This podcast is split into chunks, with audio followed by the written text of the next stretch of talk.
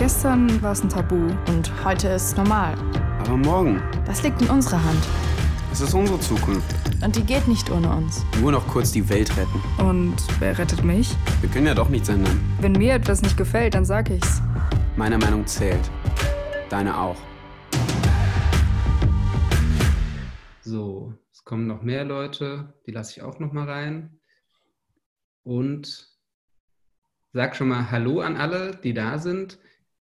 Und sowohl hier bei Zoom als auch auf YouTube. Willkommen zum vierten Tuesday Talk, heute im Gespräch mit Anastasia Pletuchina. Ich freue mich sehr, dass wir uns heute eine Stunde unterhalten können und dann noch eine, eine halbe Stunde Zeit haben für Diskussionen, Fragen und so weiter. Das Gespräch wird hier auf Zoom geführt. Wer bei Zoom dabei ist, kann über den Chat Fragen stellen und ich als Moderator gebe die Fragen dann an Anastasia weiter. Und gleichzeitig wird das Gespräch auf YouTube gestreamt und wird da auch danach noch zur Verfügung stehen und man kann sich auch im Nachhinein noch angucken. Und bei YouTube kann man einfach, wenn man Fragen hat, die in die Kommentare schreiben und dann werden die mich auch erreichen und ich kann diese Fragen auch an Anastasia weitergeben. Ganz kurz zu den Themen, äh, über die wir heute sprechen werden und mit wem wir darüber sprechen werden. Anastasia Pletuchina ist Sozialpädagogin, lebt in Berlin, arbeitet bei der Jewish Agency und äh, promoviert in Frankfurt in der Soziologie. Was uns heute zusammenführt äh, im Gespräch ist, dass sie am 9. Oktober 2019 in Halle in der Synagoge war, als der Anschlag passiert ist, als äh, ein Mann versucht hat, die Synagoge zu stürmen. Darüber werden wir später sprechen. Wir werden auch über Bildungsarbeit gegen Antisemitismus sprechen und dabei nicht über das Projekt Ligrat, wie es fehlerhaft in der äh, Ankündigung stand. Das geht auf einen Fehler von mir zurück, sondern wir werden über andere Projekte sprechen, die aber genauso spannend sind. Und wir würden auch über jüdisches Leben in Deutschland sprechen, vor und nach dem Anschlag von Halle. Genau. Und zu Beginn noch eine Info, woher wir uns kennen und warum wir uns duzen. Anastasia und ich haben uns kennengelernt über den Film Die Legende vom Einzeltäter rechter Terror in Europa. Den habe ich mit zwei Kolleginnen dieses Jahr gemacht, ähm, ein Film für Arte. Und Anastasia hat in dem Film über den Anschlag von Halle und ihr Erleben berichtet. Und ich hatte während des Interviews den Eindruck, dass du eigentlich noch viel mehr zu erzählen hast. Und deswegen freue ich mich, dass wir heute das Gespräch führen können. Und genau, bei dem Dreh sind wir per Du gewesen und deswegen haben wir es dabei belassen. Genau, ich habe ja schon gesagt, du lebst in Berlin und ich habe gelesen, dass du mit zwölf Jahren aus Russland nach Deutschland emigriert bist, Ende der 90er Jahre. Und was mich interessieren würde, ist, hattest du damals schon ein Gefühl da, da, dazu, was es heißt, als Jüdin nach Deutschland zu kommen? Oder war diese Identität noch gar nicht so da? Ja, vielen Dank ähm, erstmal für die Einladung zu dem Talk und ähm, herzliches Hallo auch von mir. Ähm, direkt zu deiner Frage und vielen Dank für die ähm, sehr schöne äh, Einleitung und meine Vorstellung. Und ähm, du beginnst mit einem für mich auch äh, sehr wichtigen Thema, weil tatsächlich die Migration ähm, nach Deutschland nicht nur von der Seite der Migration für mich ähm, ein Umbruch war und Aufbruch zum Neuen, sondern auch in Bezug auf meine jüdische Identität. Ähm, meine ähm, Eltern und Großeltern, ähm, mit, bei denen ich aufgewachsen bin, ähm, haben äh, zuerst überlegt, dass sie ähm, mir nicht als allererstes ähm, unterbreiten, dass unsere Familie jüdisch ist. Ähm, wir waren ähm, nie irgendwie offen religiös und ähm, ich dachte bis zu meinem zwölften Lebensjahr, dass meine Familie hochatheistisch ist, ganz im Sinne der postsowjetischen Zeit. Es gab viele, die ähm, zum Christentum äh, konvertiert sind, aber unsere Familie war da eigentlich äh, total ähm, einzelstehend und hatte damit nichts am Hut. Und ich dachte, naja, das sind ja vielleicht so Überbleibsel von der früheren ähm, Erziehung. Und ähm, äh, wir haben auch eine sehr mh, hm, durchmischte Familie mit unterschiedlichen Hintergründen. Und äh, als wir nach Deutschland ähm, auswandern sollten, ungefähr einen Monat bevor wir unsere Koffer gepackt haben, ähm, und äh, Moskau verlassen haben, haben meine Großeltern mir gesagt, wir ziehen jetzt um. Und zwar nicht nur innerhalb von Moskau, sondern wirklich, wir ziehen nach Deutschland. Und ich war sehr überrascht, weil für, als Kind in, ähm, im postsowjetischen Russland äh, war Deutschland eigentlich eine Assoziation äh, mit dem Zweiten Weltkrieg, mit ähm, einem gewissen Feindbild, was konstruiert worden ist. Und ich habe mich sehr gewundert, okay, warum nach Deutschland? Aber das war eher so eine Neugierde, nicht ohne Wertung eigentlich, eher umgekehrt, Aufregung, wie spannend. Und dann habe ich zwei Sachen erfahren. Eine Sache war, ähm, dass ähm, äh, wir jüdisch sind, also dass meine Familie, meine Großeltern jüdisch sind. Und ähm, dann habe ich erfahren, dass wir nach Deutschland gehen, weil im, ähm, zu NS-Zeiten das jüdische Leben eliminiert werden sollte und nun die jüdischen Gemeinden ähm, vor, dem, vor der Herausforderung stehen, dass dort keine Menschen sind und wir die Mission sozusagen auf uns nehmen. So haben das meine Großeltern für sich verstanden, dass wir nach Deutschland gehen und dort die Gemeinden aufbauen. Und das war eine riesige Reise, sowohl ähm, im Sinne der Migration und Integration in die ähm, deutsche Gesellschaft, als auch ähm, eine Suche, teilweise Spurensuche, teilweise Identitätssuche ähm, im religiösen Sinne und in Bezug auf das Judentum. Und äh, ja, das ist eine sehr spannende Reise gewesen. Das heißt, du hast eigentlich eine jüdische Identität relativ spät erst entwickelt, oder? Was, was heißt es denn für dich heute, jüdisch zu sein und wie lebst du die Religion? Ähm, sehr geschickt drei Fragen verpackt in eine. ähm, ich friebel sie so ein bisschen auseinander. Mhm. Ähm, ich glaube, dass ähm, ich tatsächlich ähm, sehr viele Identitäten mit auf den Weg als Kind schon äh, bekommen habe. Und ähm, ich erzähle tatsächlich gerne von, von der Geschichte, die ich aber erst später im deutlich erwachsenen Alter rekonstruiert habe aber eine, an eine Kindheitserinnerung geknüpft ist. Also meine Urgroßmutter hat ähm, die jüdischen Traditionen in der Familie unterschwellig sozusagen ähm, praktiziert und mit reingebracht in die Familie. Und äh, von vielen wussten ähm, meine Großeltern oder meine Mutter auch äh, haben das eigentlich als ähm, Familientradition wahrgenommen und das nicht in einem größeren Kontext eingeordnet. Und ich glaube, das ist eine Geschichte von sehr vielen jüdischen äh, Familien in der, ähm, in der ehemaligen Sowjetunion. Und ähm, durch mich konnten wir und durch meinen Werdegang und auch durch ähm, das gemeinsame Lernen ähm, haben wir dann äh, ähm, ent, ähm, entziffern können, was davon tatsächlich nur reine Familientradition war und was zu dem größeren Komplex, und zwar dem Judentum gehörte. Und äh, so zum Beispiel ähm, ist meine Lieblingsgeschichte von dem Cholent, ähm, als meine Mutter davon erzählte, dass sie ähm, gerne nochmal dieses Fleisch essen würde, was ihre Oma zubereitet hat, aber ähm, die Zubereitungsanleitung ähm, ist irgendwie ver verloren gegangen. Also es gibt kein Rezept mehr dafür. Und ähm, ich habe dann so ein bisschen nachgehakt, aber warte mal, sie hat es doch so über Nacht gekocht am Freitag und am Samstag äh, habt ihr gemeinsam gegessen. Also ich habe da eine vage Vermutung, dass äh, wir dieses Rezept rekonstruieren können, äh, weil es nämlich schulend ist. Und das haben wir tatsächlich gemacht und es war total witzig, ähm, dass dass ohne dass ich ein Teil von, äh, von dieser Erfahrung war, ein Teil davon war, die wieder zu rekonstruieren. Genau. Das ist ein Teil der Frage. Und äh, der zweite Teil der Frage, ähm, zu dem, äh, wie religiös äh, ich äh, heute lebe, ähm, also ich würde mich als orthodox bezeichnen. Es gibt äh, verschiedene Schattierungen davon. Also einige würden mich sehen mit dem Pony und sagen, hallo, sie ist nicht orthodox. Äh, wir haben orthodoxe Frauen gesehen, sie sehen anders aus.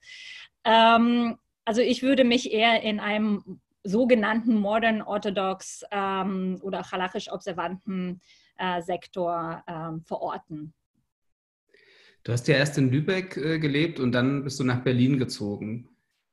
Das ist ja was, was ganz viele junge jüdische Leute in Deutschland machen. Sie ziehen nach Berlin und nicht nur in Deutsch, aus Deutschland, sondern auch aus Israel und aus anderen Ländern. Und was, was denkst du, woran liegt es? Warum ist Berlin für junge Jüdinnen und Juden so attraktiv? Ähm, das ist eine sehr gute Frage. Ähm, und zwar für äh, Valentin, mein Mann. Ähm, apropos, wir haben heute unseren Hochzeitstag. Ähm, wir, Glückwunsch. Dankeschön.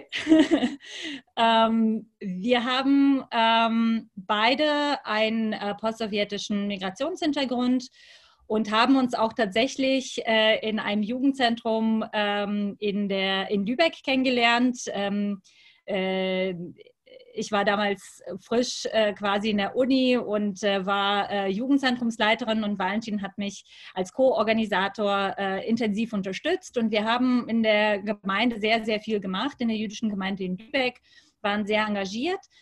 Und ähm, als ich meinen Bachelor abgeschlossen habe und Valentin sein Diplom in, in, in seinem, an seiner Uni, haben wir gedacht, dass wir ähm, in unserer quasi jüdischen Praxis ähm, noch tiefer einsteigen möchten. Und das war zu dem Zeitpunkt in Lübeck nicht ganz möglich.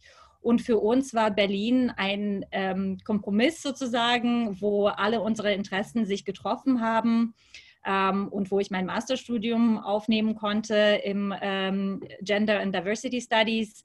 Ähm, und deswegen haben wir damals quasi ähm, Berlin als neues Zuhause ausgesucht und äh, sind auch sehr glücklich darüber. Allerdings, als wir nach Berlin gezogen sind, gab es in ähm, ähm, in Berlin ein nicht sehr aktives äh, junges jüdisches Leben. Es gab natürlich äh, sehr, sehr breites kulturelles Angebot, aber jetzt nicht so viel, was junge jüdische, äh, junge Erwachsene oder Jugendliche machen können, ähm, jenseits vom Jugendzentrum. Und äh, dadurch, dass ich äh, das Privileg hatte, dass ich äh, Stipendiatin des Ernst Ludwig Ehrlich ähm, Studienwerkes war, ähm, sind wir mit anderen Gleichgesinnten an einen Tisch gekommen und haben uns überlegt, warum gründen wir denn nicht einen Studierendenverband äh, für Berlin, ähm, ohne Größenwahn, nur für Berlin, ähm, allerdings äh, mit einem sehr wichtigen Ansatz, der zu dem Zeitpunkt relativ neu für, die, für das äh, jüdische Klima war, mit einem pluralistischen Ansatz, dass äh, es nicht nur nach dem halachischen Gesetz möglich ist, zu, zu partizipieren, sondern ähm, alle Menschen mit jüdischen Biografien und jüdischem Selbstverständnis ähm, Teil davon sein können. Und ähm, so haben wir Studentim gegründet und heute ist es eine blühende Organisation, die aber auch andere dazu empowert hat, auch äh, Initiative zu ergreifen und aktiv zu werden. Und heute ähm, hat Berlin, ich glaube, über 150 verschiedene Projekte, Organisationen, die ähm, verschiedene Angebote machen was du so machst und äh, wo du dich engagierst, darauf werden wir ja auch später nochmal zu sprechen kommen. Mich würde nochmal eine Sache interessieren. Du hast erzählt, dass deine Großmutter dir mitgegeben hat, dass ihr nach Deutschland geht, um die jüdischen Gemeinden wieder aufzubauen, die während der Shoah vernichtet wurden. Ähm, wie hat es deinen Blick auf Deutschland geprägt? Und jetzt kommt wieder eine zweite Frage. Ähm, wie guckst du heute auf Deutschland und auf, auf jüdisches Leben heute hier? Ähm, eine kleine Korrektur, das hat mein Großvater gesagt. Großvater, okay.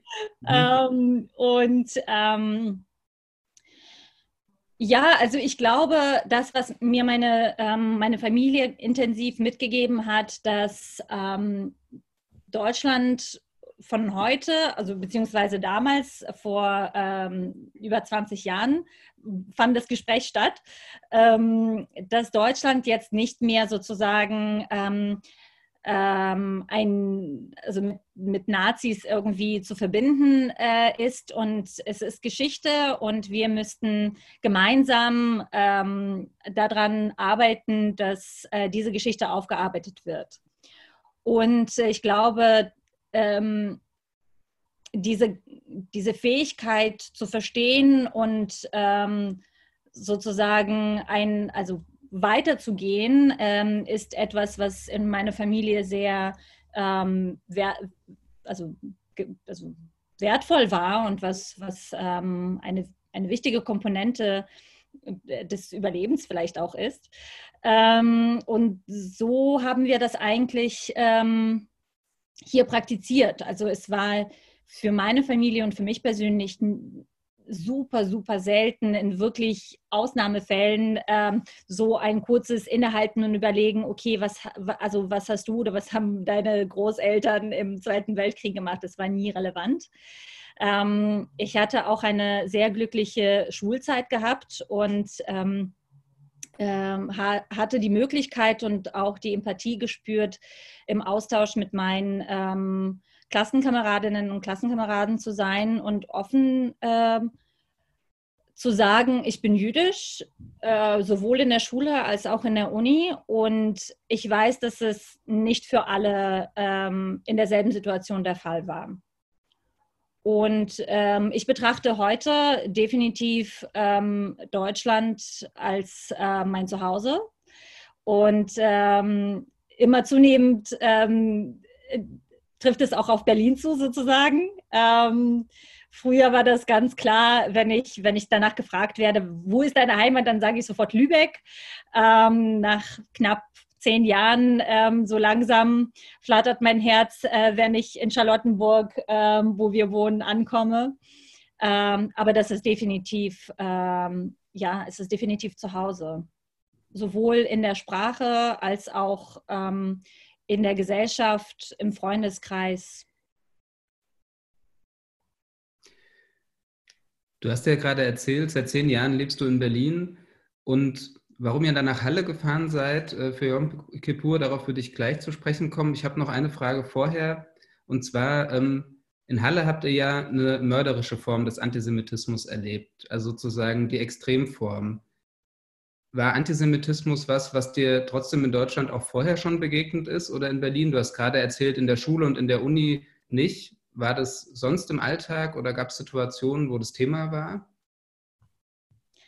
Ähm, ich würde vielleicht nicht ganz sagen, dass mir das in der Schule nicht begegnet ist ähm, oder in der Universität. Ich würde eher mhm. sagen, dass ich immer die Möglichkeit hatte, das anzusprechen, ähm, darüber zu sprechen, was es bedeutet, jüdisch zu sein. Und teilweise war das auch ausreichend, sich offen zum eigenen Judentum und jüdische Zugehörigkeit zu bekennen. Und mhm. schon ähm, waren antisemitischen Aussagen deutlich ähm, verändert oder milder oder ähm, relativiert und dann wurde es plötzlich persönlich. Also dann wurde eine antisemitische Aussage nicht mehr ähm, einfach so lapidar dahingesagt, sondern hatte auch sozusagen ein, eine Adressatin in, in mir sozusagen.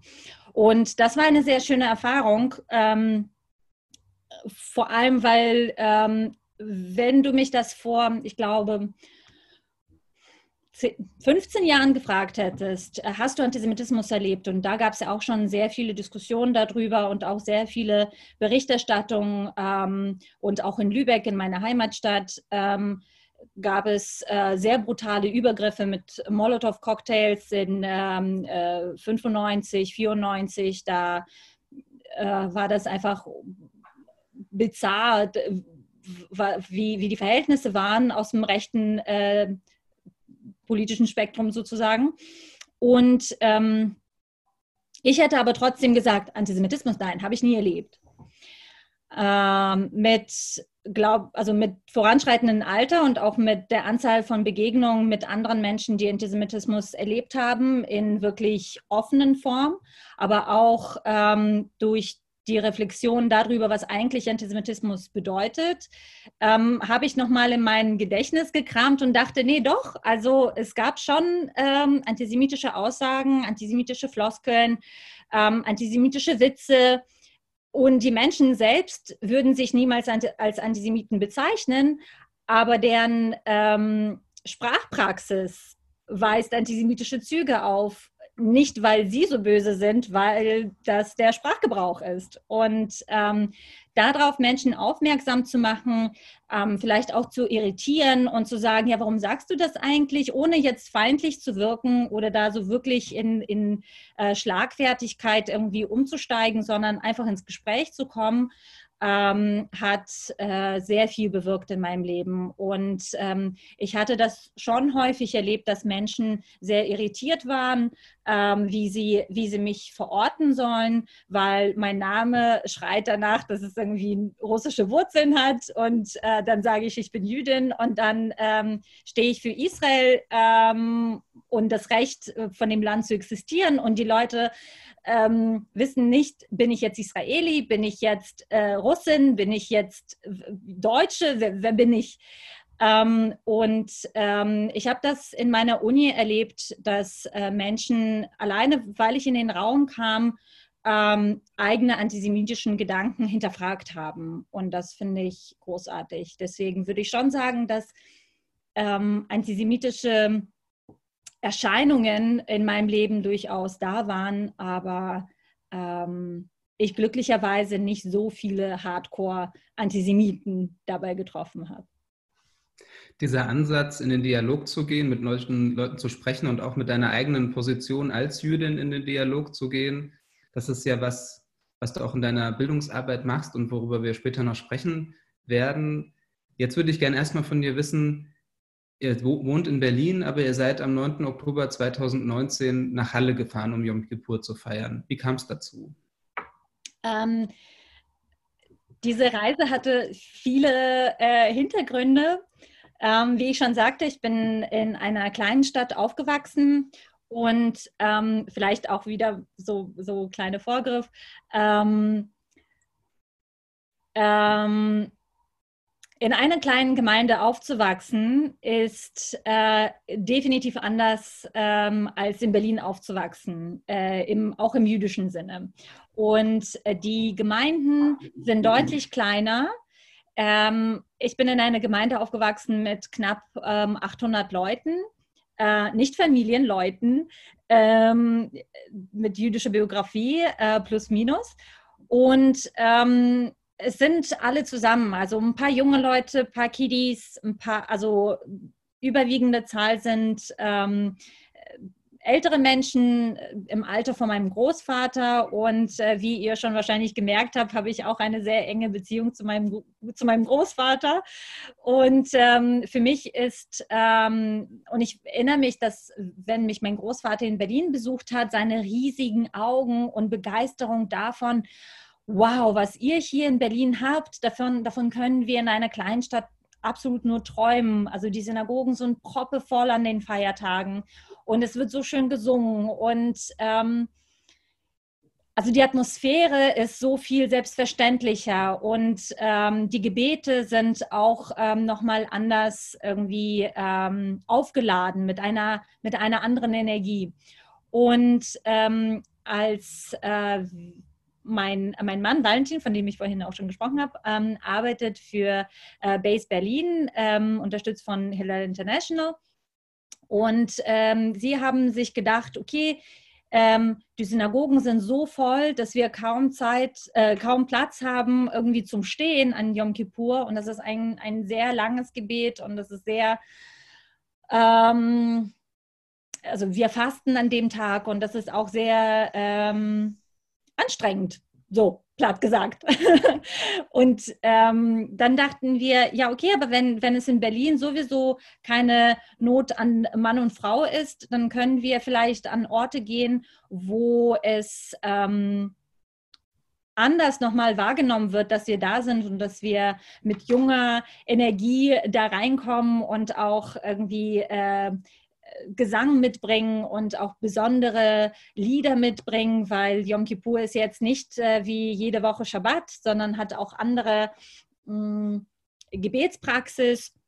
Und häufig äh, mündet es darin, dass äh, der arme Chazan, der Vorbeter oder der Rabbiner äh, in orthodoxen äh, Synagogen dann alleine das ganze Gebet abhält und es ist total anstrengend. Und direkt in dieser Synagoge war der Vorbeter unser enger Freund.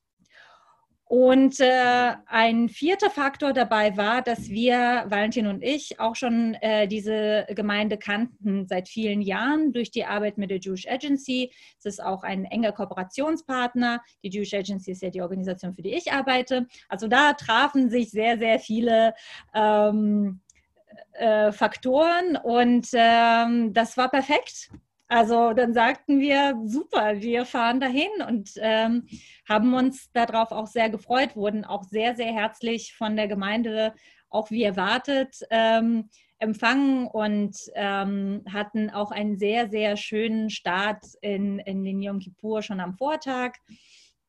Und ähm, ja, das, das war eine gegenseitige Bereicherung, was das betrifft.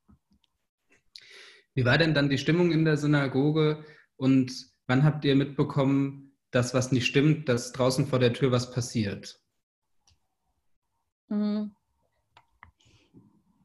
Ähm, also der, der ähm, Beginn von dem Tag war, also insgesamt, wir haben diesen Yom Kippur uns, äh, weil, weil wir ungefähr 20 Leute waren, die aus, nicht nur aus Berlin, aber auch aus anderen Städten ähm, als Gäste äh, nach ähm, Halle gefahren sind und es wird immer davon gesprochen, äh, 22 amerikanische Studenten, äh, stimmt alles nicht. Wir, also es waren einige amerikanische Staatsbürgerinnen und Staatsbürger dabei. Es waren viele, äh, es waren einige äh, Deutsche, es waren einige ähm, Österreicherinnen. Also es war durchmischt, wenn wir schon dabei äh, sind, heute alles richtig zu stellen.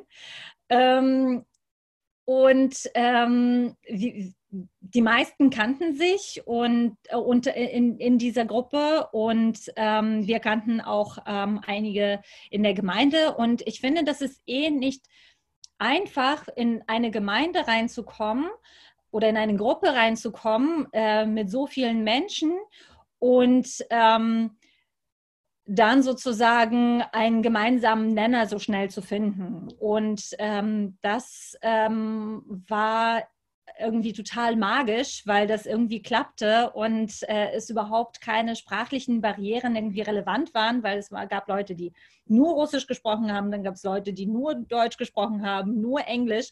Und das war dann halt ein ähm, ja, ich glaube, das war ein, ein sehr schöner ähm, Einstieg schon, wie ich sagte, am Vortag. Und an dem Tag haben wir gedacht, wir, wir bereiten das sehr meditat meditativ vor, weil Yom Kippur ist auch mh, hm, ein Tag, an dem wir auch in uns ähm, hineinschauen sollen. Es ist ein Tag des höchsten Gerichts.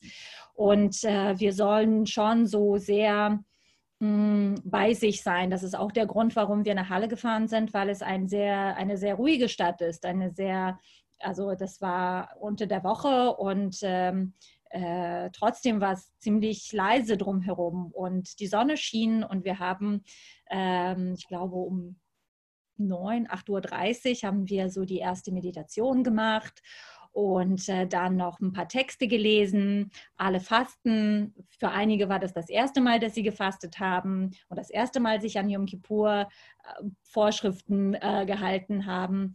Und ähm, auch der Gesang ähm, war, also ich, ich äh, betone immer diesen Gesang, aber das ist auch tatsächlich etwas sehr Besonderes, weil äh, unsere Gruppe aus Berlin hatte die, die Melodien Wochen vorher eingeübt und äh, für die Stammbeterinnen und Beter war das absolut was Neues und es war absolut magisch. Und ähm, wir waren auch an dem äh, Tag, schien die Sonne, das Wetter war super, es war super warm. Ähm, und viele hielten sich dann auch irgendwie draußen auf. Und äh, zum Zeitpunkt des Anschlags ähm, waren glücklicherweise ähm, alle drin, weil wir die Torah gelesen haben. Und ähm, was auch eigentlich nicht selbstverständlich ist. Also viele Menschen gehen zwischendurch mal frische Luft zu schnappen, aber zu dem Zeitpunkt waren wir alle drin und haben eigentlich nicht so wirklich verstanden, was, was passiert, weil wir einen Knall gehört haben. Es gab ein ähm, Überwachungsfenster, ähm, was auch äh, mehrfach in der äh, Dokumentation sozusagen, ähm, äh, also worüber berichtet wird. Es gab ein, ein, ein, eine Überwachungskamera oder zwei Überwachungskameras, ähm, die von der Gemeinde über Spenden quasi selbst installiert worden ist.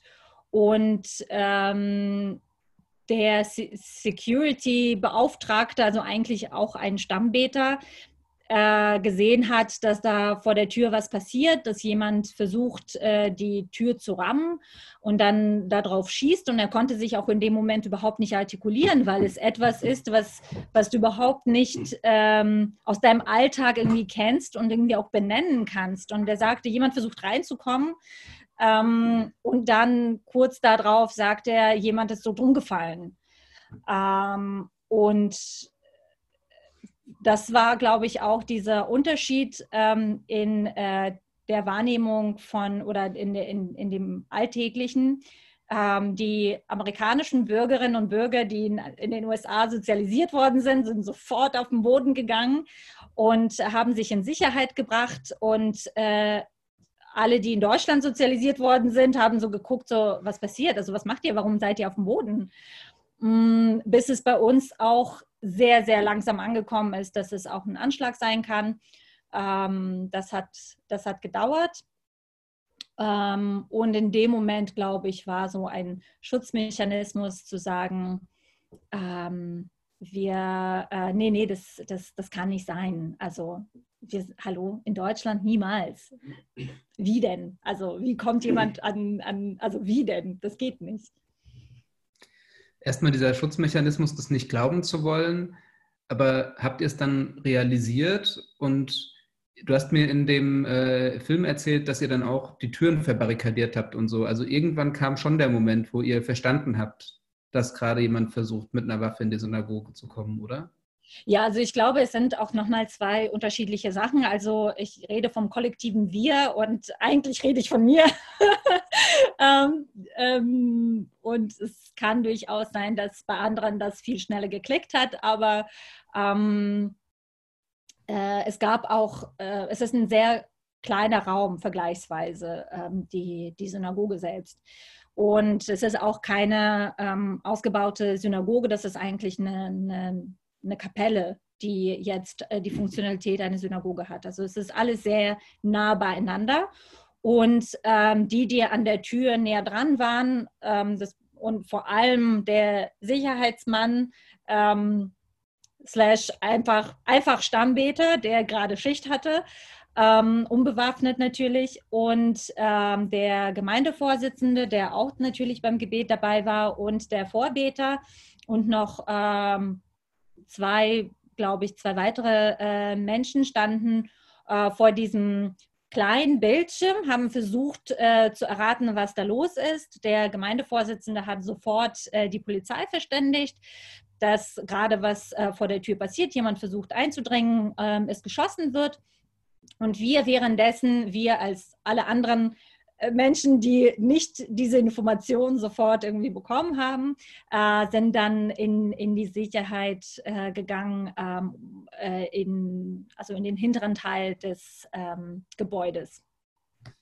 Dementsprechend, und als wir auch sozusagen uns äh, versteckt haben, ähm, hatten wir uns trotzdem irgendwie beruhigt ähm, und immer irgendwie Mut zugeredet und gesagt, ach nee, das ist irgendwie nur ein, das nur äh, irgendwie ein Streich. Also Leute wollen uns einfach nur ärgern.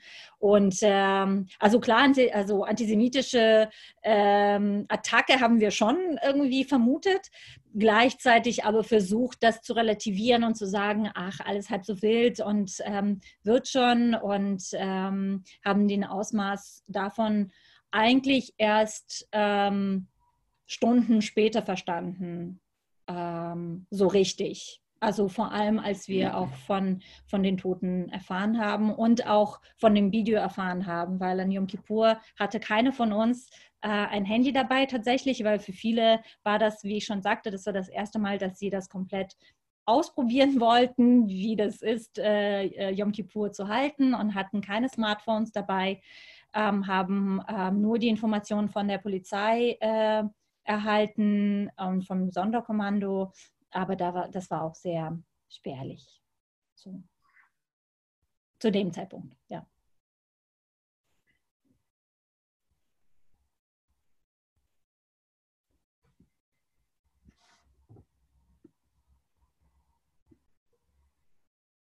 Hallo? Hier dargestellt, dass die Polizei zehn Minuten gebraucht hat, bis der erste Streifenwagen kam und in der Zeit hat der Täter Jana L. erschossen vor der Straße. auf der Straße vor der Synagoge. Wie hast du denn das Verhalten der Polizei an dem Tag erlebt? Ähm, also ich bin, wie ich schon sagte, in einer Gemeinde aufgewachsen, in der es schon einen Terroranschlag in 2000, äh, 2000 in, äh, Entschuldigung, in äh, 94, äh, 95 stattgefunden hat und äh, es ein ganz anderes Selbstverständnis war ähm, von der Polizei und auch irgendwie mh, mm, die Verantwortung auch anders getragen worden ist. Ich, ich, für mich war das selbstverständlich, dass Polizei irgendwie zum Fassadenbild äh, von einer Synagoge gehört. Und ähm, als auch ähm, Mitarbeiterin von mehreren Gemeinden war das für mich ähm, ein Gefühl der Sicherheit. Ähm, egal was ist, wir sind geschützt. Ähm, ich habe auch die Demonstration in Berlin in 2014 erlebt, wo wir einfach Panzerwagen vor, äh, vor, der, vor, der, vor der Gemeinde, vor der Synagogengemeinde in, in äh, Berlin hatten, ähm, um uns zu schützen. Also es war mir immer klar, dass egal was, in der Synagoge wird mir nichts passieren, weil die Polizei wird so da sein. Und ich war sehr überrascht und sehr erschrocken darüber, dass es nicht der Fall war. Und auch vor allem, wie damit umgegangen worden ist. Also erstmal hm, hat die äh, Gemeinde in Halle mehrfach die äh, Polizei angefragt, einen permanenten, also eine permanente Überwachung aufzustellen ähm, diesem, äh, dieser Forderung ist nie jemand nachgegangen mit der Begründung, ähm, wir haben hier alles unter Kontrolle und äh, wir haben nicht das Budget und das wird schon, also irgendwie nicht ganz klar irgendwie äh, kommuniziert, warum das nicht geht. Ähm, aber auch für den sehr konkreten Tag äh, haben sie zugesichert, dass sie einen Streifenwagen immer irgendwie in abrufbarer Nähe haben werden. Und ähm, Halle ist eine kleine Stadt und es dauert maximal wirklich zwei Minuten, bis ein Polizeiwagen äh, da ist. Es hat länger gedauert. Und ähm, ich frage mich erstens, warum das so viel länger gedauert hat.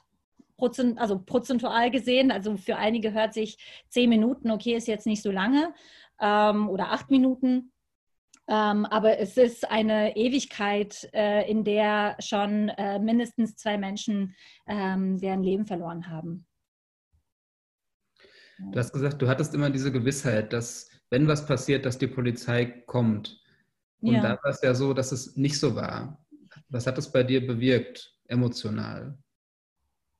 Ja, also irgendwie habe ich mich da total verraten gefühlt. Also, weiß ich nicht. Ähm, ich hatte mich da so total dem, dem ausgeliefert gefühlt, weil wenn, wenn, wenn schon die Polizei uns nicht schützen kann, wer kann uns dann schützen? Und wenn die Polizei schon so reagiert, was erwarten wir überhaupt? Also dann sind wir eigentlich ähm, ja komplett ähm, ja als Zielscheiben bloßgestellt. Äh, und das, ich glaube, ähm, ich glaube, in vielen Gemeinden ist es so, dass auch die, selbst wenn die Polizei davor steht, ähm, gibt es ja auch nochmal Unterschiede in, innerhalb ähm, der, der, der, des polizeilichen Dienstes. Also es sind welche, die berechtigt für eine Sache sind, aber nicht berechtigt für die andere und äh, so. Ähm, ich glaube, da ist es auch schon ein Unterschied. Ähm, und ich glaube, nach Halle haben wir auch wirklich alle gespürt, äh, dass äh, viele Polizisten, die vielleicht auch vor den Gemeinden standen, aber plötzlich ein ganz anderes Equipment hatten ähm, nach diesem Vorfall. Ähm, ja, und ich, dann habe ich mir gedacht, so ja, wir, ja, das, das wird irgendwie nicht, nicht ernst genommen. Und da, äh, da, da kommen auch sehr viele Fragen auf, auch sehr viele Fragen wiederum, womit wir begonnen haben nach, nach dem Antisemitismus und ähm, welche Ausdrücke davon äh, gibt es und ähm, wie stark ist es verwurzelt in, äh, im Gedankengut? Ähm, wie stark werden wir als jüdische Gemeinschaft als Teil der Gemeinschaft äh, gesehen oder als die Juden, die ähm, ständig irgendwie ähm, eine Zielscheibe von Hass sind und immer irgendwie so die unbekannten Nachbarn mh, mm, immer exotisiert werden und das spielt dann irgendwie alles mit rein. Und auch nach dem Anschlag hieß es auch teilweise, ja, es sind auch Deutsche gestorben und das war, come on, also und wir, also zum Glück sind wir nicht gestorben, aber wir sind zwar Juden, aber trotzdem auch Deutsche. Und ähm, ja, das hat einfach sehr, sehr viele Fragen aufgeworfen.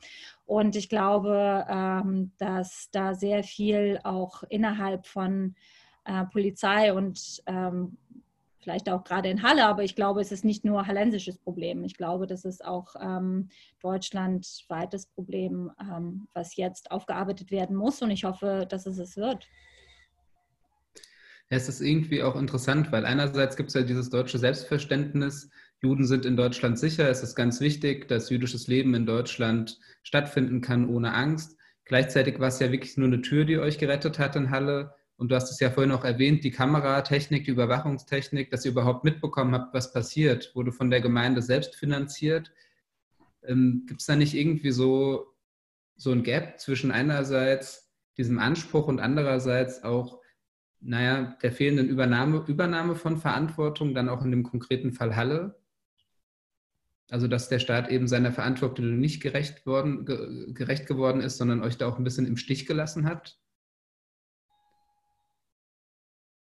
Ja, es ist ähm, eine komplexe Frage, glaube ich. Ähm, und ich glaube, verschiedene, äh, verschiedene Personen auch aus verschiedenen Berufsgruppen und aber auch aus verschiedenen mh, hm, persönlichen Perspektiven, politischen Perspektiven haben unterschiedliche Antworten drauf. Mhm. Und ich als äh, Pädagogin äh, sage diesbezüglich, ja, ich denke, dass wir deutlich mehr im Bildungskontext machen können und auch sollen und auch müssen.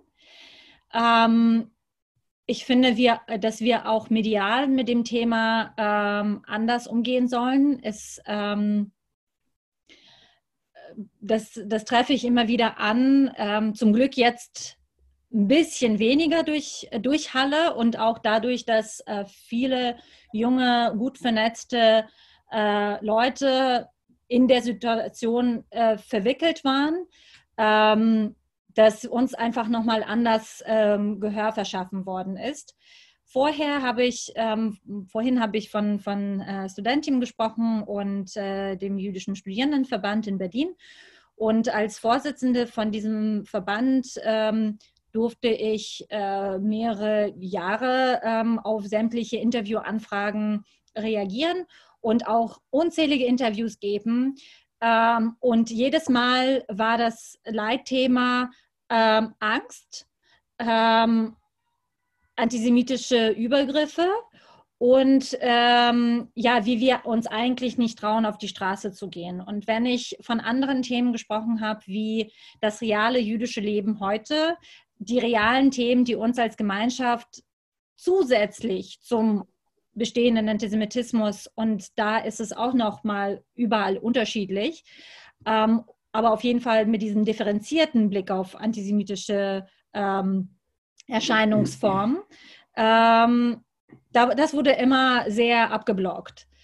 Ähm, und ähm, gesagt, ja, das ist jetzt irgendwie ähm, von der Redaktion als ähm, vielleicht nicht nicht passend zu dieser Ausgabe und deswegen dieses Interview wird nicht veröffentlicht und das wird nie veröffentlicht. Sobald ein differenzierter Blick ähm, an, ähm, an die Medien herangetragen wird und die Gesamtgesellschaft sozusagen ermutigt wird, nochmal äh, differenzierter auf äh, unsere jüdische Realität in Deutschland einen Blick zu werfen, ähm, wird abgeblockt und äh, nochmal ähm, die Antisemitismus- äh, Plakette sozusagen äh, oder die Antisemitismuskarte immer wieder ausgespielt, ausgespielt und alles andere ausgeblendet. Und ich finde, das ist sehr problematisch für unsere Gemeinschaft, weil Antisemitismus ist ein, ein wichtiger Faktor, aber es ist nicht das, ähm, wovon und wofür wir leben und unsere, unsere äh, jüdische Realität ausleben. Und ich glaube, dass jetzt äh, bewegen wir uns dahin, dass da jetzt eine Veränderung stattfindet, weil eben ähm, wir natürlich als Opfer von dem Anschlag gefragt worden sind, wir aber ähm, einfach einen ganz anderen Ton gesetzt haben ähm, und den auch weiterhin setzen werden und ähm, gemeinsam den Antisemitismus angehen können, nicht nur indem wir nur uns in eine Opferrolle begeben, sondern schon eher sozusagen präventiv Arbeit tätigen, ähm, jetzt vielleicht als, wie ich schon sagte, Pädagoginnen, Pädagogen oder auch als Freiwillige, als Personen äh, jüdischen Glaubens mit jüdischer Identität. Ähm, ja, und ähm, ich glaube auch ein wichtiger, ein wichtiger Veränderung im, im, im Selbstverständnis ist ähm, zu sagen, dass ähm, Aussagen antisemitisch sind, dass, ähm, also dass ähm, bestimmte äh, Bilder antisemitisch sind und nicht zwangsläufig sofort die Menschen, die sich dieser Bilder oder dieser Aussagen bedienen, selbst Antisemiten sind, weil ich glaube, dass es ein, ein äh, die größte Angst äh, von einem sogenannten Deutschen als Antisemit betitelt zu werden. Und ich glaube, indem wir das wieder differenziert betrachten und es auseinanderbauen und sagen, du bist ein Mensch mit einer Meinung und äh, aber diese Aussage, die du verwendest, ist antisemitisch und aus dem und dem Grund. Und du kannst dann entscheiden, ob du weiterhin in äh, diese Ideologie quasi verweilen möchtest aber das ist dann deine bewusste Entscheidung oder eben du trennst dich davon und äh, unsere Sprache und unsere Bilderlandschaft wird weniger antisemitisch. Ich muss sagen, ich finde das beeindruckend, ähm, auch wie du schilderst, was sozusagen der Einschlag bewirkt hat, wie du aber auch äh, einen aktiven Umgang damit findest. Also, dass du sagst, äh, jetzt sozusagen haben wir bestimmte Punkte setzen können, auch in den Interviews. Wir haben nochmal eine andere Perspektive, nicht nur als Opfer sondern von dem Anschlag, sondern auch als ähm, Sprechende über andere Themen setzen können. Und ähm, ist das was, was sozusagen du machst und was auch junge jüdische Leute machen? Oder ist das was, wo du in den Gemeinden allgemeine Entwicklung siehst? Also ist das was, was auf die Gemeinden allgemein zutrifft oder hat der Anschlag in den Gemeinden nochmal was anderes bewirkt? Ähm, ich denke, in den Gemeinden selbst hat der Anschlag ähm, lediglich bewirkt, dass viele Gemeinden ähm, die Sicherheit bekommen haben, für die sie lange, also die, die, die Stadt oder die Polizei gebeten haben wie in Halle, wie in anderen kleinen Städten, dass da vom, vom Bundesländern jetzt äh, Budget freigegeben wird. Ähm, also das finde ich schon, dass das eine große Veränderung innerhalb der, äh, der Gemeinden war. Ähm, ich glaube, von der emotionalen Seite ähm, war natürlich die Aufmerksamkeit eine ganz große. Also gerade in Halle, ähm, es ist einfach unfassbar, wie viel Aufmerksamkeit die Gemeinde bekommen hat, die sie auch kaum äh, bewältigen konnte, weil äh, wirklich jetzt alle ähm, Solidarität bekunden und unterstützen wollen und irgendwie Kooperationen eingehen wollen. Und das ist äh, total schön, gleichzeitig auch total überfordernd. Ähm, und ich glaube, vielen Gemeinden geht es auch nochmal so, äh, weil viele Vereine, nicht-jüdische Vereine, sich solidarisch zeigen wollen und ähm, da neue ähm, Themen aufgemacht werden, auch äh, vielleicht äh, unterschiedlichen Projekten ähm, nochmal andere Möglichkeiten geboten werden, weil ich doch glaube, dass in den meisten kleinen Gemeinden und Gemeinschaften ist es so, dass äh, die Synagoge immer mit äh, der Reichspogromnacht assoziiert ist und da gibt es eine große Kooperation äh, mit der Stadt ähm, oder anderen Vereinen und das war's. Ähm, und ich kann mir vorstellen, dass jetzt neue ähm, gemeinsame Projekte entstehen, die auch nochmal einen anderen Fokus und eine andere Akzentsetzung haben. Ähm, leider ist es auch für antisemitische äh, Übergriffe und öffentliche Erscheinungen, wie auch in 2014, hat dazu ge äh, geführt oder hat das bewirkt, dass äh, viele junge Leute ähm, sich davon so bewegt fühlen, dass sie unbedingt was machen möchten, ähm, um dem entgegenzuwirken, um eigene Akzente zu setzen. In 2014 äh, waren die Demonstrationen gegen ähm, Israel und zudem äh, oder israelische Politik. Ähm, dann wurde das ganz schnell gegen Israel als Staat und dann ähm, führte das zu äh, wirklich sehr blanken antisemitischen ähm, Aussagen wie auch Juden ins Gas, was ja dann schon nichts mehr mit ähm, Israel zu tun hatte und Kindermörder Israel, das ist ja auch die mittelalterliche europäische äh, ein mittelalterliches europäisches Bild von ähm, dann wie bitte? Ich hatte irgendein Störgeräusch im Computer. Ach so, Entschuldigung. Nee, ähm, meint vielleicht, ich versuche nur gerade, oder irgendjemand hatte sein Mikro kurz an, ich weiß es nicht. Aber ähm, sprich weiter. Tut genau. mir leid. Ähm, also das heißt, das führte einfach dazu, dass ähm, da klar ähm, also Israel Kritik an, einem, an, einer, an der Politik von Israel vermischt wurde mit einem ähm, europäischen antisemitischen Gedankengut.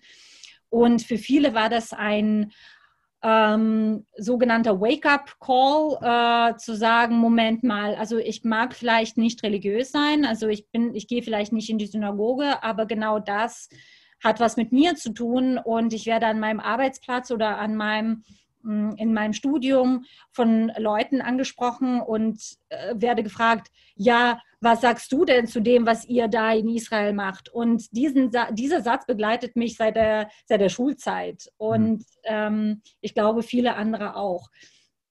Und äh, für viele ähm, war die, also viele Jahre die Taktik zu sagen, okay, Judentum ist Religion und ich bin nicht sehr religiös, also distanziere ich mich davon.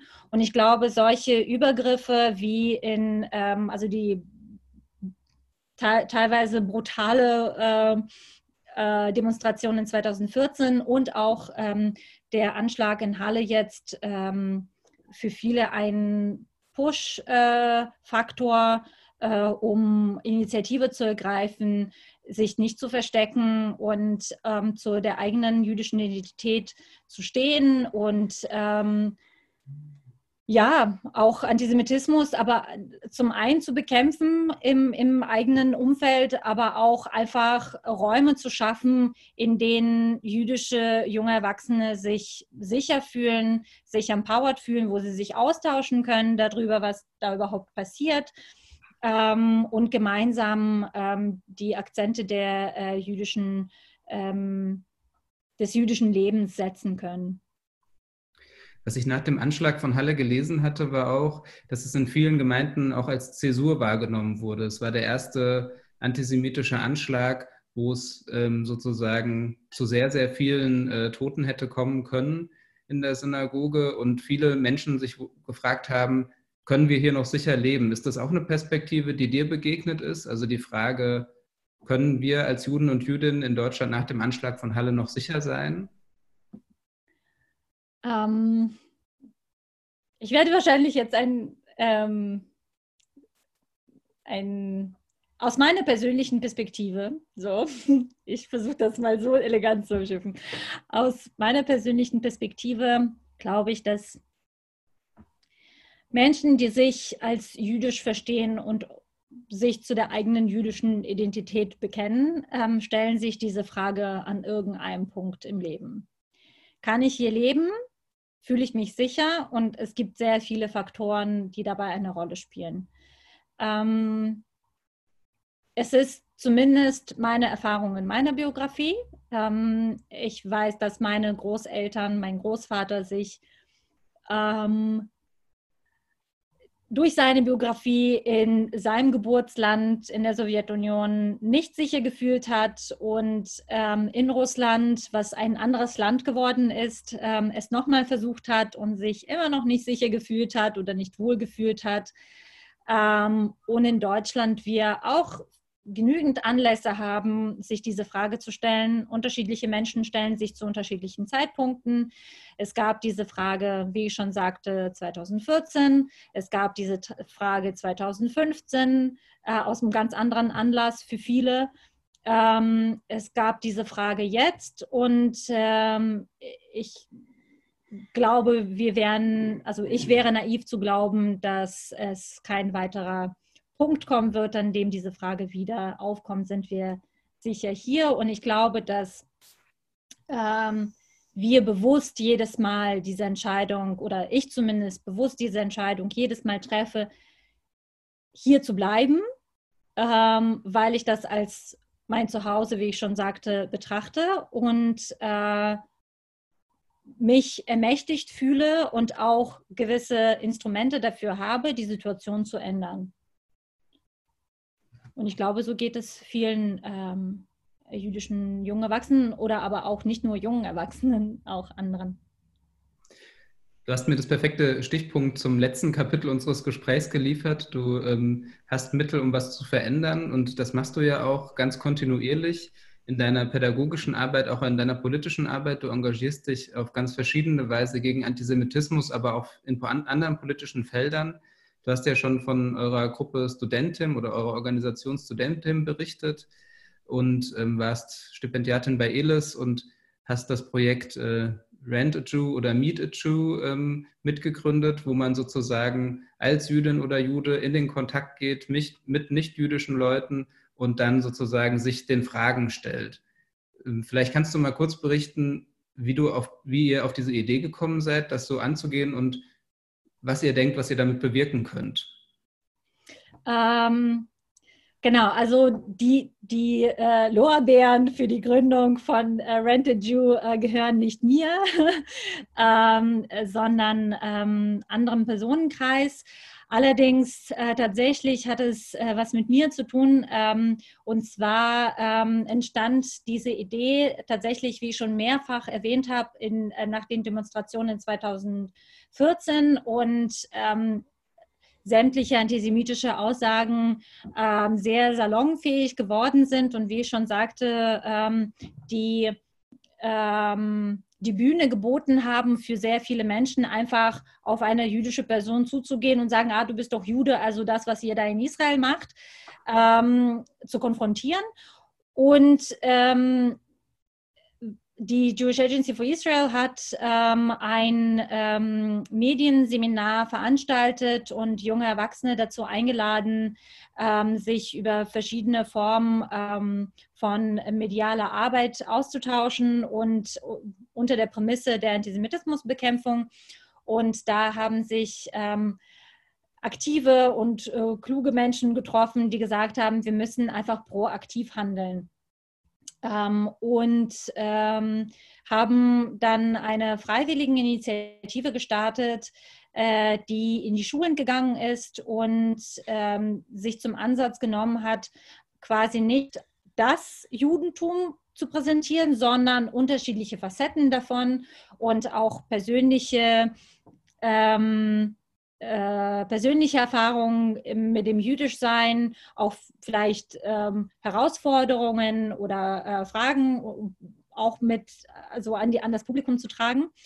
Und es war sehr, sehr erfolgreich und als Projekt ist es äh, jetzt letztes Jahr ausgelaufen. Und ähm, auf die brillante Idee, diese Präventionsarbeit zu machen, sind auch andere gekommen und zwar noch vor Jahren ähm, in einem anderen Kontext. Und hier kommt äh, Likrat, was sich da in die Anzeige sozusagen reingeschlichen hat. es ist ein anderer Ansatz, es ist ein Peer-to-Peer-Ansatz ähm, gewesen. Äh, ähm, Schülerinnen und Schüler gehen in die Schulen und ähm, zeigen sozusagen der Gesamtgesellschaft äh, in, in, in äh, dem Klassenraum, hey, wir, wir sind genauso wie, wie ihr oder nicht genauso und halt darüber zu sprechen, was das bedeutet, jüdisch zu sein. Und jetzt ab 2020 wurden diese beiden äh, Projekte zusammengeführt ähm, und ähm, laufen jetzt als eine Maßnahme. Ähm, das heißt äh, deutlich nachhaltiger äh, zum, äh, zum, zum äh, Glück für, ähm, für den ähm, na, for the purpose, egal. Ja, für den, Zweck, für den Zweck der Sache, Dankeschön. Ja. Ähm, genau, und äh, nennt sich jetzt Meet a Jew. Und äh, ich persönlich äh, kam ähm, in den Genuss, äh, eine Referentin ähm, zu, also am Anfang für Rent a Jew zu sein ähm, und jetzt auch für Meet a Jew und in die Schulen oder Berufsschulen ähm, oder Hochschulen zu gehen ähm, und dort über das jüdische Leben zu sprechen, über meinen Weg zu sprechen, gemeinsam mit ähm, einer anderen Person ähm, aus der Community, die einen anderen Weg vielleicht gegangen ist und darüber ins Gespräch zu kommen. Und was hast du den Eindruck, was, was passiert in dem Gespräch? Also du bist ja Pädagogin, wir hatten es im Vorgespräch auch schon davon, dass du als Pädagogin auch überzeugt bist davon, dass man in dieser Begegnungsarbeit was bewirken kann. Wie, wie kann ich mir das denn vorstellen? Konfrontieren dann die Schülerinnen und Schüler, die jungen Menschen, dich mit ihren Vorstellungen und du korrigierst die oder ist das eine falsche Vorstellung? Es kommt auf, ähm, auf äh, die Voraussetzungen an. Ähm, es kommt darauf an, wen wir vor uns haben. Ähm, ich hatte eine Begegnung mit ähm, einem sehr jungen Publikum ähm, aus der siebten Klasse und äh, wir hatten eine Begegnung mit ähm, äh, einer Hochschulgruppe, ähm, in der auch äh, viele schon auf dem zweiten Bildungsweg studiert haben und dementsprechend deutlich älter waren. Ähm, und es kommt immer darauf an. Ähm, was wichtig ist, dass wir niemanden mit dem sozusagen ermahnenden Finger ähm, darauf hinweisen, ähm, was Antisemitismus bedeutet oder also un, unser Ansatz ist immer ein positiver. Also wir erzählen immer von uns, wir bringen häufig ähm, persönliche Sachen mit, ähm, erklären anhand von äh, diversen Gegenständen, äh, was jüdische Tradition für den Alltag bedeutet.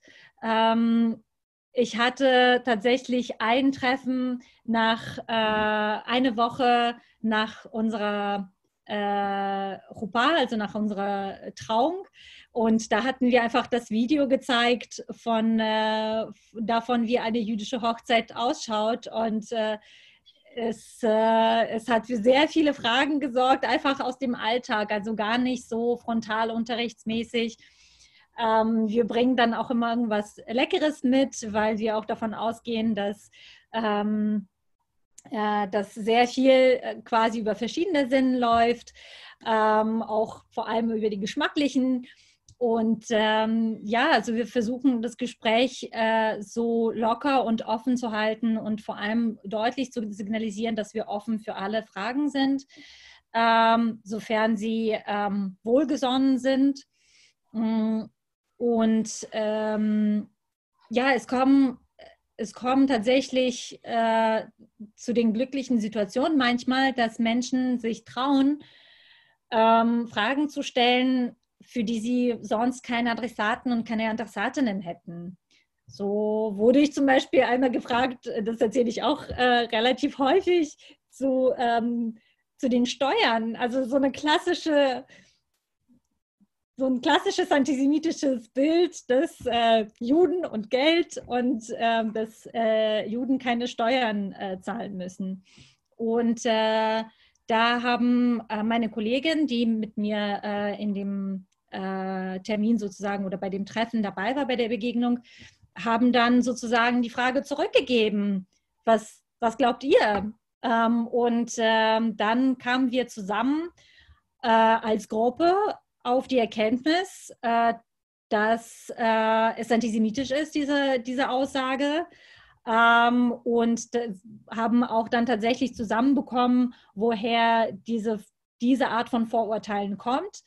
Und das war total bewegend, weil das jetzt nicht irgendwie ähm, ja dazu geführt hat, dass wir uns irgendwie ähm, unwohl gefühlt haben oder die Person, sondern wir haben gemeinsam reingeschaut und festgestellt, das ergibt überhaupt keinen Sinn. Also das kann, das, das ist Schwachsinn.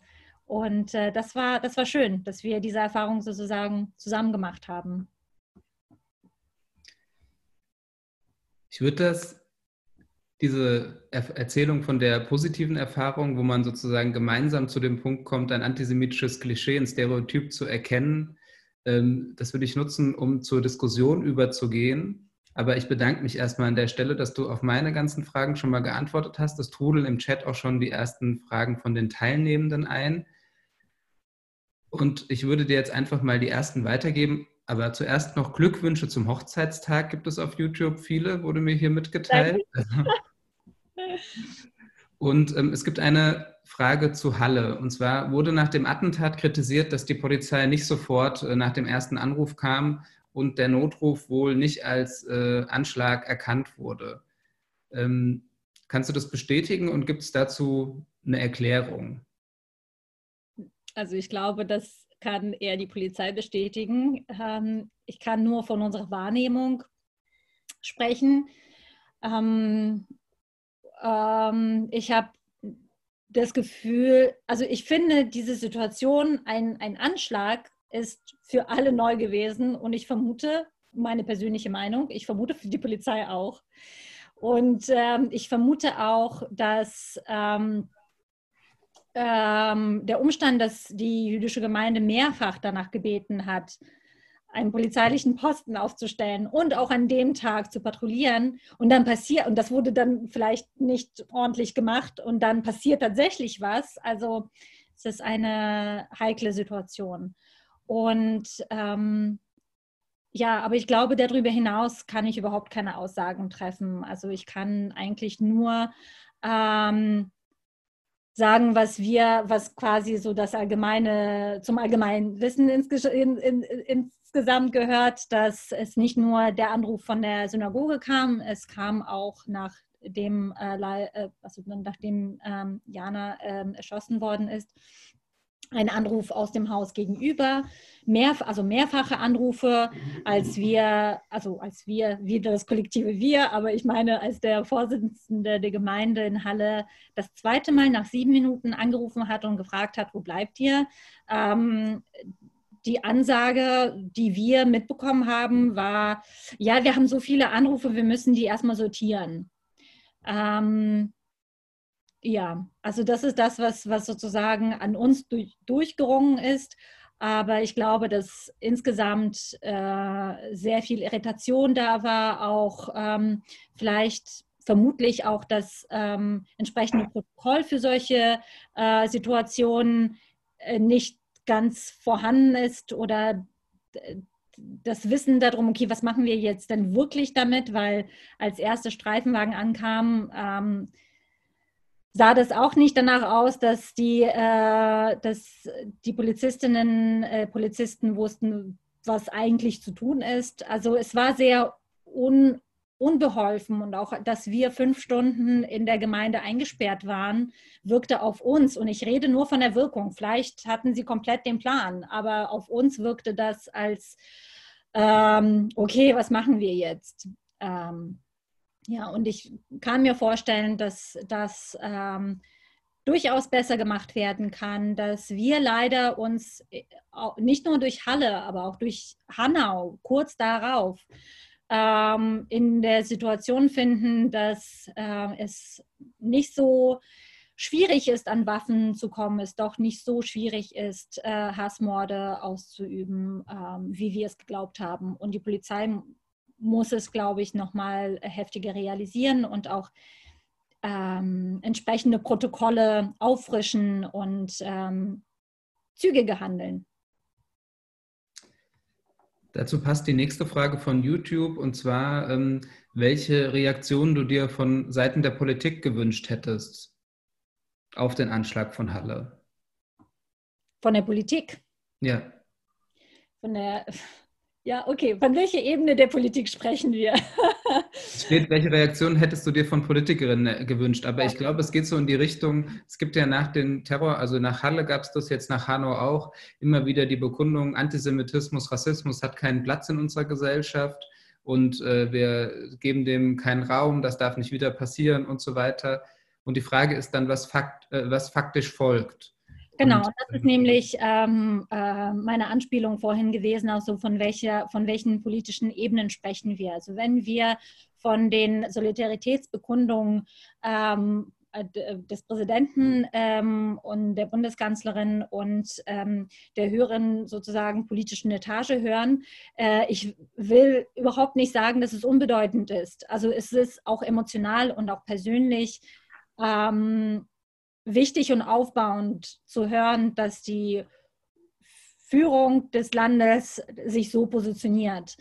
Ähm, gleichzeitig haben wir klar antisemitische Parteien.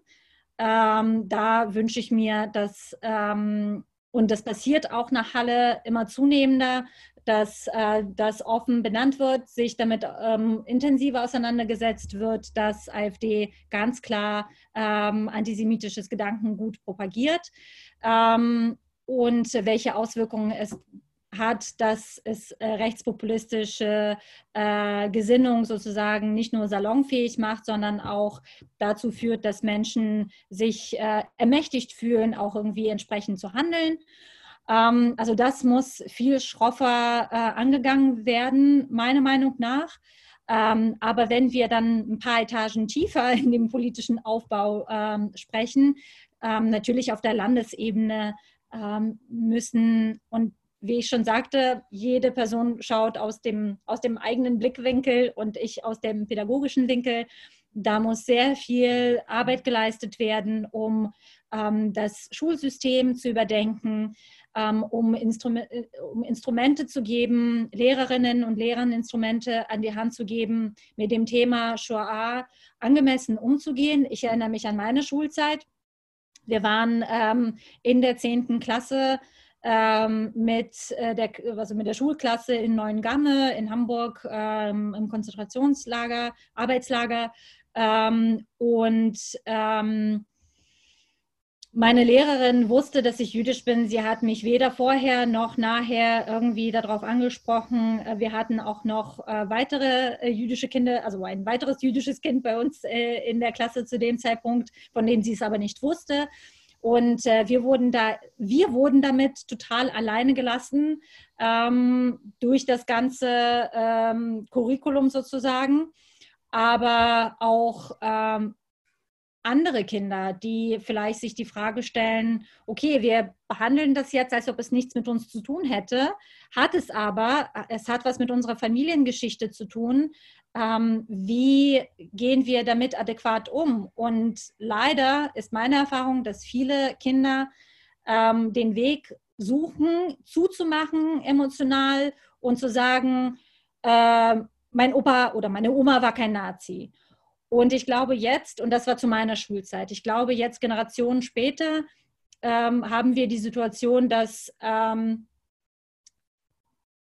ähm, einfach demografisch äh, es keinen persönlichen Bezug zu dem lieben Opa mehr gibt, weil die Urenkelinnen vielleicht den oder die nicht mehr kannten.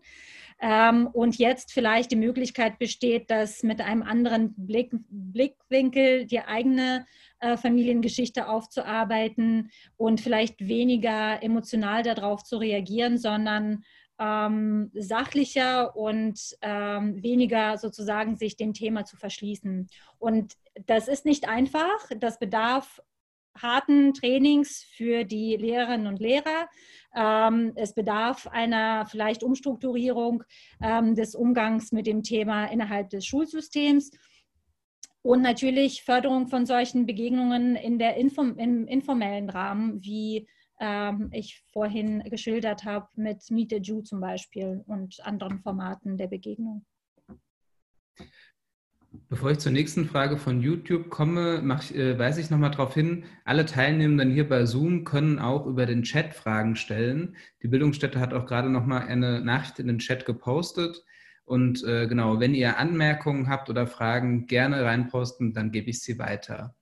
Auf YouTube kam eine Frage, die leider äh, nicht so konkret ist, aber ich stelle sie dir trotzdem mal. Und zwar ist die Frage, welche linken, jüdischen oder und, äh, und oder israelische Organisationen würdest du empfehlen, um sich auszutauschen? Ähm, also es steht nicht da, mit, über was man sich austauschen ähm, soll, aber gibt es sozusagen Organisationen, wo du sagen würdest, das sind interessante Gesprächspartner, wenn man zum Beispiel ähm, ja, politisch diskutieren will oder so? Du hast vorhin von Studentin gesprochen. Du warst bei ELIS. Vielleicht hast du noch mehr Ideen. Ja, also es gibt tatsächlich, also die, die Frage ist auch ähm, tatsächlich sehr unspezifisch inzwischen und das ist ein sehr, sehr gutes Zeichen.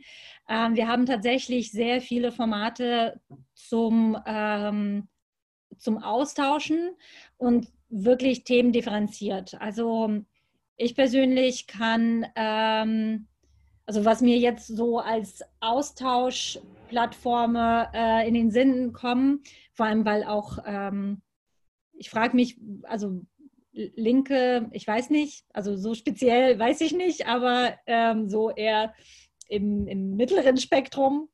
Ähm, äh, fällt, mir natürlich äh, das Kompetenzzentrum für Prävention und Empowerment ähm, betreibt auch sehr intensive Arbeit im, im, ähm, und schafft Räume für jeglichen Austausch äh, von verschiedenen äh, Gesellschaftsgruppen. Ähm, ich finde, es ist auch immer eine Frage, ähm, ähm, ja, also thematisch. Dann gibt es natürlich studentische Gruppen. Da äh, ist es aber häufig so, dass äh, Studierende für sich Räume schaffen, quasi als Safe Space für andere jüdische Studierende. Ähm, da gibt es aber auch Kooperationsmöglichkeiten und äh, einige Events, die offen für alle sind. Dann gibt es natürlich das, äh, also, ähm, die Deutsch-Israelische Gesellschaft und äh, Junges Forum der Deutsch-Israelischen Gesellschaft ist sehr aktiv, auch online sehr aktiv und bietet sehr viele Informationen. Ähm, überprüfte Informationen und ähm, auch Rahmen für den Austausch, äh, um jetzt ein paar zu nennen. Aber darüber hinaus, auch auf der lokalen Ebene, ähm, gibt es sehr viele Vernetzungsmöglichkeiten. Vielleicht, wenn eine spezifische Frage besteht, äh, also wirklich konkreter, ähm, kann sie gerne an mich vielleicht in einem privateren Format adressiert werden. Dann kann ich sie vielleicht ein bisschen besser äh, beantworten. Du hast ja auf jeden Fall schon mal einen guten Überblick äh, gegeben, wo man sozusagen sich vielleicht hinwenden kann, wenn man Sachen diskutieren will oder wenn man kooperieren will. Ähm, ja. jetzt kommt ein noch eine Adresse fällt mir jetzt auch noch ähm, ein. Entschuldigung, wenn wir schon dabei sind, äh, ist äh, die Europäische Janusz Korczak Akademie äh, mit dem äh, ähm, Hauptstandpunkt in München. Ähm, ja, genau, das wollte ich noch mal ergänzen. Das ist auch ein guter, guter Ko äh, Kontakt. Es gibt jetzt noch eine Frage ähm, zu deiner pädagogischen Arbeit, auch bei YouTube. Und zwar, ähm, ob du aus deiner pädagogischen Praxis bei Mietechu auch von Erfahrungen berichten kannst, bei denen Stereotype nicht abgebaut wurden, sondern vielmehr verfestigt wurden. Ich zitiere weiter, weil die kooperative Begegnung zwischen euch jüdischen und nicht-jüdischen Personen fehlgeschlagen ist. Und äh, die zweite Frage, die daran anschließt, ist, äh, wenn ja, wie seid ihr damit umgegangen? Hm.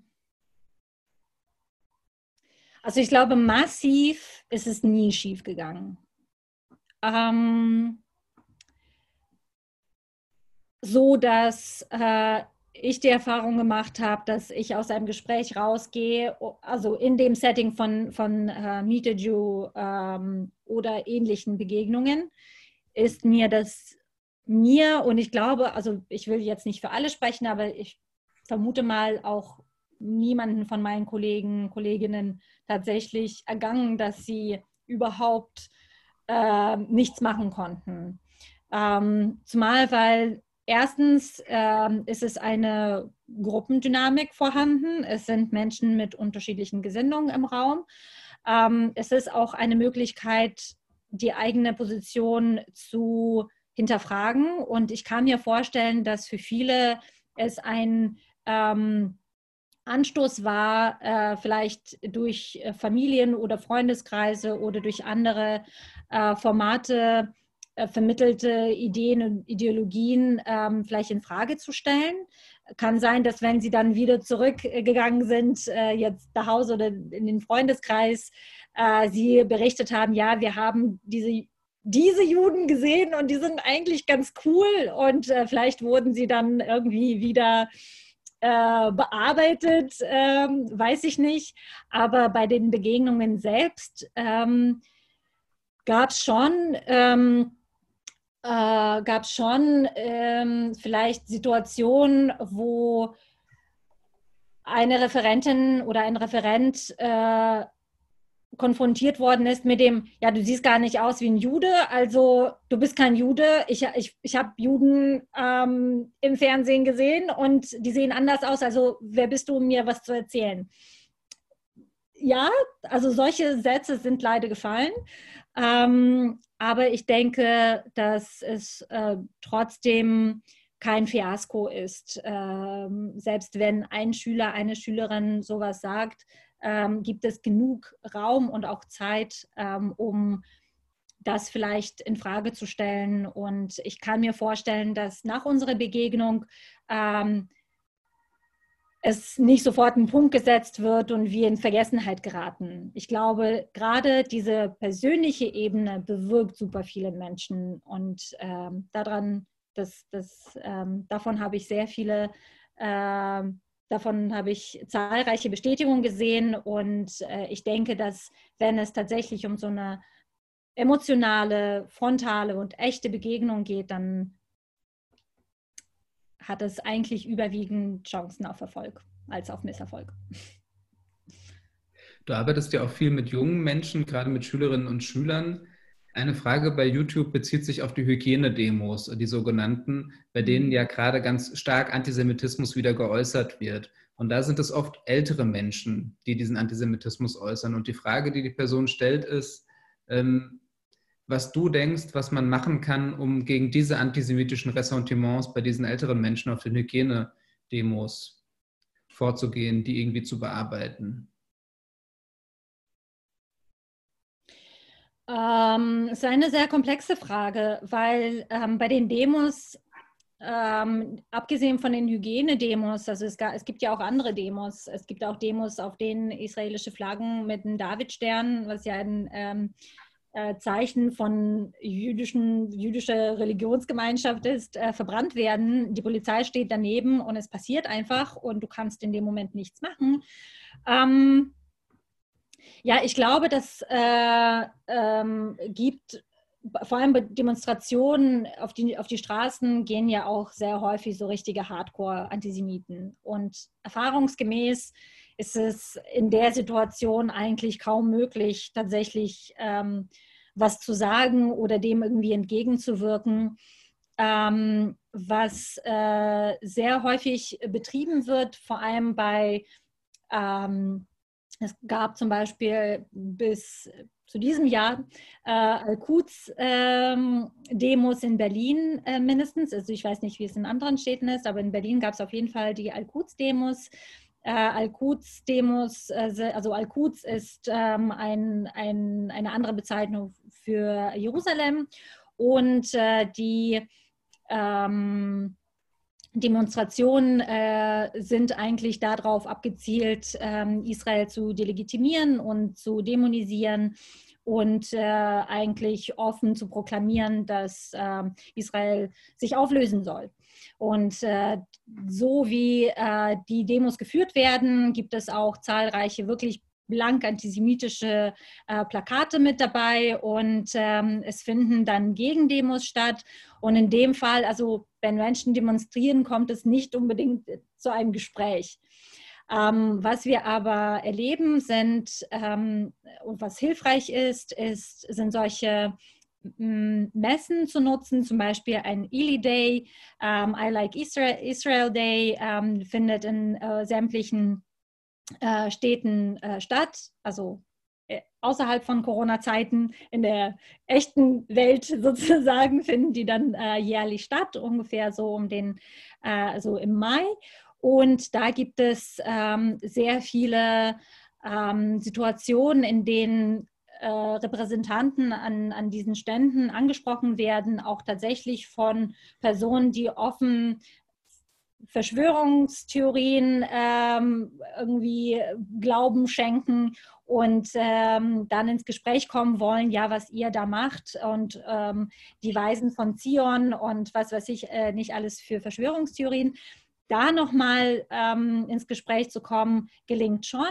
Und da helfen meistens Gegenfragen. Also was, was glaubst du, warum das so ist? Oder ähm, und, und relativ schnell, wie auch in dem Beispiel von vorhin äh, mit dem äh, Vorurteil äh, Juden und Geld, äh, kommt es dazu, dass Menschen ins Wanken kommen, so ungefähr nach der dritten Frage und dann merken, oh, okay, irgendwie ist es eine Sackgasse, also irgendwie führt diese Argumentation kaum weiter. Und das passiert ähm, auch an den Campi, ähm, die Jüdische Studierendenunion, ähm, aber auch andere Organisationen, also lokale studentischen Verbände, vor allem ähm, also zum Beispiel in, in, in München oder in, in Franken oder in, in Berlin und anderen Städten, Düsseldorf, stellen deren Stände auf und äh, sprechen mit Studierenden. Und da sind wir bei, der, äh, bei, der, bei, der, bei dem linken Sektor. Ähm, viele Studierende sind äh, linksorientiert. BDS ist äh, ein großes Thema auf, auf den äh, Uni-Campussen. Und ähm, da stellen sich Studierende hin und klären Menschen auf darüber, was BDS an sich bedeutet, warum das antisemitisch ist und durch so ein ähm, gemeinsames Hinterfragen merken Menschen, dass das irgendwie nicht ganz koscher ist und dann kommt es ins Wanken. Es gibt noch eine Frage bei YouTube, mit der ich dann gleich äh, schließen würde, weil wir schon fast halb sieben haben. Und äh, die Frage ist relativ komplex, deswegen vermute ich mal, dass wir darüber auch nochmal sprechen müssen, weil die Person fragt, was ist deine Meinung zum Philosemitismus der AfD? Und ich würde die Frage gerne nochmal aufteilen und fragen, siehst du einen Philosemitismus bei der AfD? Und wenn ja, wie bewertest du ihn? Äh, ich persönlich sehe keinen Philosemitismus in, ähm, in den äh, Ideologien von AfD. Ähm, ich sehe eher, ähm, Entschuldigung, muss hier technisch äh, dazwischen gehen. Äh, ähm, ich sehe eine Instrumentalisierung von der jüdischen Gemeinschaft. Ich sehe Instrumentalisierung von gemeinsamen äh, Vergangenheit, Relativierung von, äh, von Holocaust, Relativierung von Antisemitismus heute, ähm, gegenseitiges Ausspielen, ähm, also gegen die muslimische Community, äh, ständige, ständiges Liebäugeln äh, mit äh, gemeinsam ähm, sind wir stark gegen die Muslime. Ähm, und ständiges ins Boot ziehen äh, von jüdischer Gemeinschaft in die eigene populistische Rhetorik. Und das hat nichts mit Philosemitismus zu tun. Und äh, inzwischen haben sie sehr häufig belegt, dass es ähm, äh, dass sie selbst eine sehr antisemitische Sprache an den Tag legen.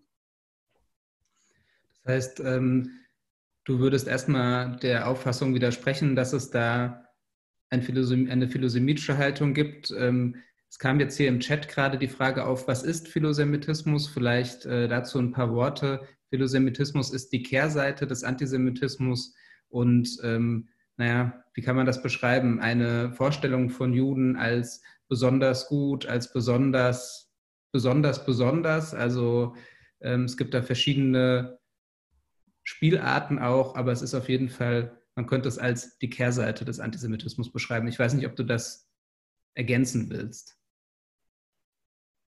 Die, also meine Antwort auf die Frage, was ist Philosemitismus? Nö, ich glaube, das ist schon. Ähm, okay. ja, es gibt dann noch Schattierungen, aber ich glaube, das genau. ist das erste ganz klar, ja. Ich wollte nur kurz diese Frage noch ähm, beantworten, damit das nicht im Raum stehen bleibt. Danke. So, ja, jetzt haben wir halb sieben. Ich bedanke mich erstmal ganz herzlich bei dir, dass du dir anderthalb Stunden Zeit genommen hast, heute mit mir zu sprechen und mit uns zu sprechen. Ähm, ich fand das extrem spannend und äh, hätte auch Lust, mich noch weiter mit dir zu unterhalten. Und ähm, ja, es ist auch was, was ich spannend finde, weil ich den Eindruck habe, so seit ein paar Jahren gibt es ganz viele junge jüdische Stimmen im Diskurs. Also sei es die Jüdische Studierendenunion oder das Zeitungsprojekt Yalta. Ähm, ja, es gibt einfach eine Sichtbarkeit von jungen jüdischen Stimmen im Diskurs, die es vorher nicht gab, meiner Wahrnehmung nach. Und ähm, ja, ich freue mich, dass wir mit dir heute eine dieser Stimmen zu Gast hatten und äh, dir zuhören konnten. Und ich hoffe, dass das so weitergeht und äh, ja, wir dich noch öfter sehen und hören. Vielen herzlichen Dank für die Einladung und für all die wunderbaren Fragen und danke fürs Zuhören. Dann erlaube ich mir noch auf den Tuesday Talk äh, kommende Woche aufmerksam zu machen. Am kommenden Dienstag ähm, spreche ich mit der Initiative 19. Februar aus Hanau, die sich in Hanau mit den Folgen des äh, rassistischen Anschlags beschäftigt und äh, in Hanau einen Raum gegründet hat, ins Leben gerufen hat, wo die Betroffenen und äh, die Angehörigen sich treffen können, sich begegnen können, um den Anschlag zu verarbeiten einerseits, aber das Thema auch politisch auf der Agenda zu halten, damit es nicht in Vergessenheit gerät und die Tat aufgeklärt wird. Und ich würde mich freuen, wenn auch dann wieder viele Leute zuschauen und zuhören. Und in diesem Sinne nochmal danke an dich, Anastasia, danke fürs Zuhören und jetzt schließe ich den Chat. Tschüss.